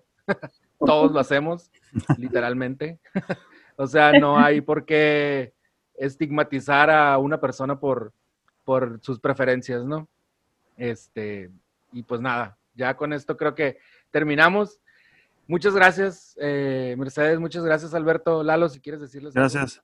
No, no, no, igual agradecerles pues que se hayan abierto y que hayan contado su historia, este, que sabemos no, no es fácil, y pues toda nuestra admiración por, pues, porque, por el apoyo que, que ustedes le dieron a, le siguen dando a su, a su hija y, a, y, y pues a, a, sus otros hijos también, porque como ya lo mencionamos varias veces, pues es una, es una transición que les toca pues a todos en la familia, ¿no? Este, muchas felicidades y muchas gracias.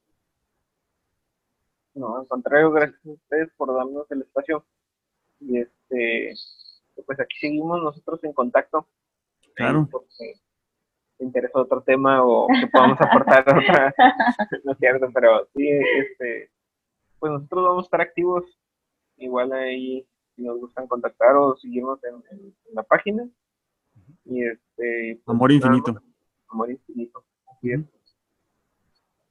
sí pues bueno pues de mi parte eh, igual eh, eternamente agradecidos con ustedes por la confianza que a pesar de no conocernos, de no hacernos en el mundo siquiera, este, poder entablar esta, esta charla, que ustedes eh, se hayan abierto con nosotros, eh, que se hayan abierto con, con, las personas que nos escuchan, que escuchan eh, Ordinario Extraordinario. Muchísimas gracias, de verdad. créanme que lo respeto muchísimo, admiro toda su labor y, y bueno, me declaro fan de ustedes, ¿no? Es, es algo admirable lo que hacen, el amor que le tienen a sus hijos. Hijes, Hija, esa es la palabra correcta, ¿verdad? Pues mira, hay un debate. Eh, lo, que no se, lo que no se nombra no existe uh, y confío en que el lenguaje va a evolucionar para, para abarcar este, esta neutralidad, porque no, como estábamos hablando, no todo es binario. Entonces, mi hija ya exige que por qué no se dice Día de la Niña si es si ella es una niña. Entonces, ¿cómo yo le explico que la Real Academia de la Lengua Española dice que se dice masculino para todos? Entonces, el lenguaje va a evolucionar. yo, yo confío en que si lo seguimos usando, el lenguaje neutro, eh, vamos a alcanzar esa inclusión de la letra. Esto le voy a decir a mi yo del futuro. Sí, Oye, ya se dice con E. Ándale. digo, si al final de cuentas la Real Academia de la Lengua eh, metió al diccionario la palabra cantinflear. Ajá. una Tuitear y cuántas cosas más. Ándale, Simón. Es por, el, uso, es por el uso. Entonces, Parquéate. Ándale, se hace jurisprudencia, ¿no? Como se dice en, las leyes. sí. Este, y pues bueno, muchísimas gracias, de verdad, se lo repito. Eh, los admiramos mucho. Esperemos que volver a vernos próximamente, eh, hablando de, de más de este tema, de algo que se ha logrado cambiar.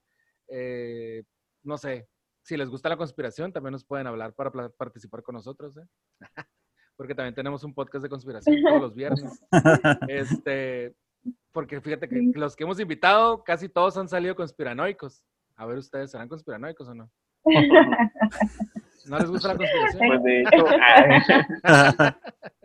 Illuminati. Diría, diría mi maestro, diría, mi maestro de, la maestría que la escuela, el docente es el órgano reproductor ideológico del Estado. Así Bien dicho.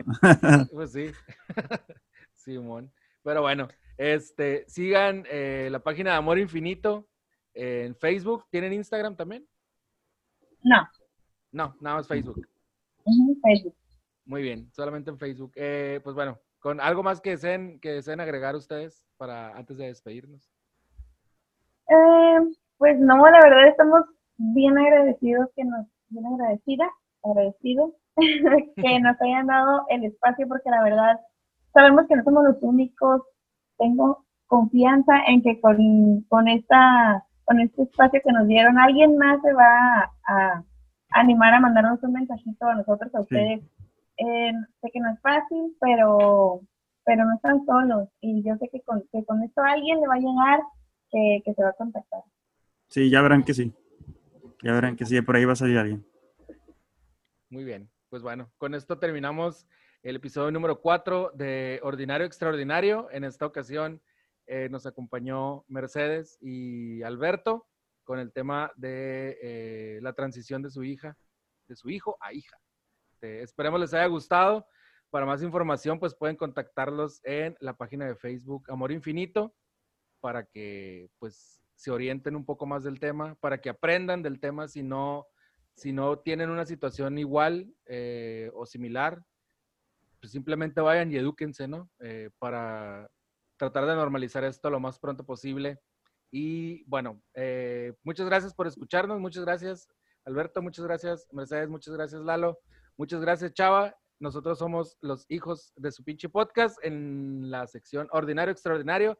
Nos pueden seguir a través de las redes sociales en Facebook, Twitter e Instagram como arroba hijos podcast. En YouTube nos encuentran en mi canal personal youtube.com, diagonal Salvador Corpus. Y síganos en todas las plataformas de podcast, en Spotify, en iTunes, en Google Podcast, en Anchor, en Breaker, en iBooks y en todas las demás, etcétera, etcétera, etcétera, etcétera, que haya. Eh, nada, muchas gracias. Adiós. Gracias. Bye. Tus batallas. Tu lucha interna. la vida. ¿Quién te acompaña? Logros. Felicidad. Libertad. Tu historia. Ordinario, extraordinario.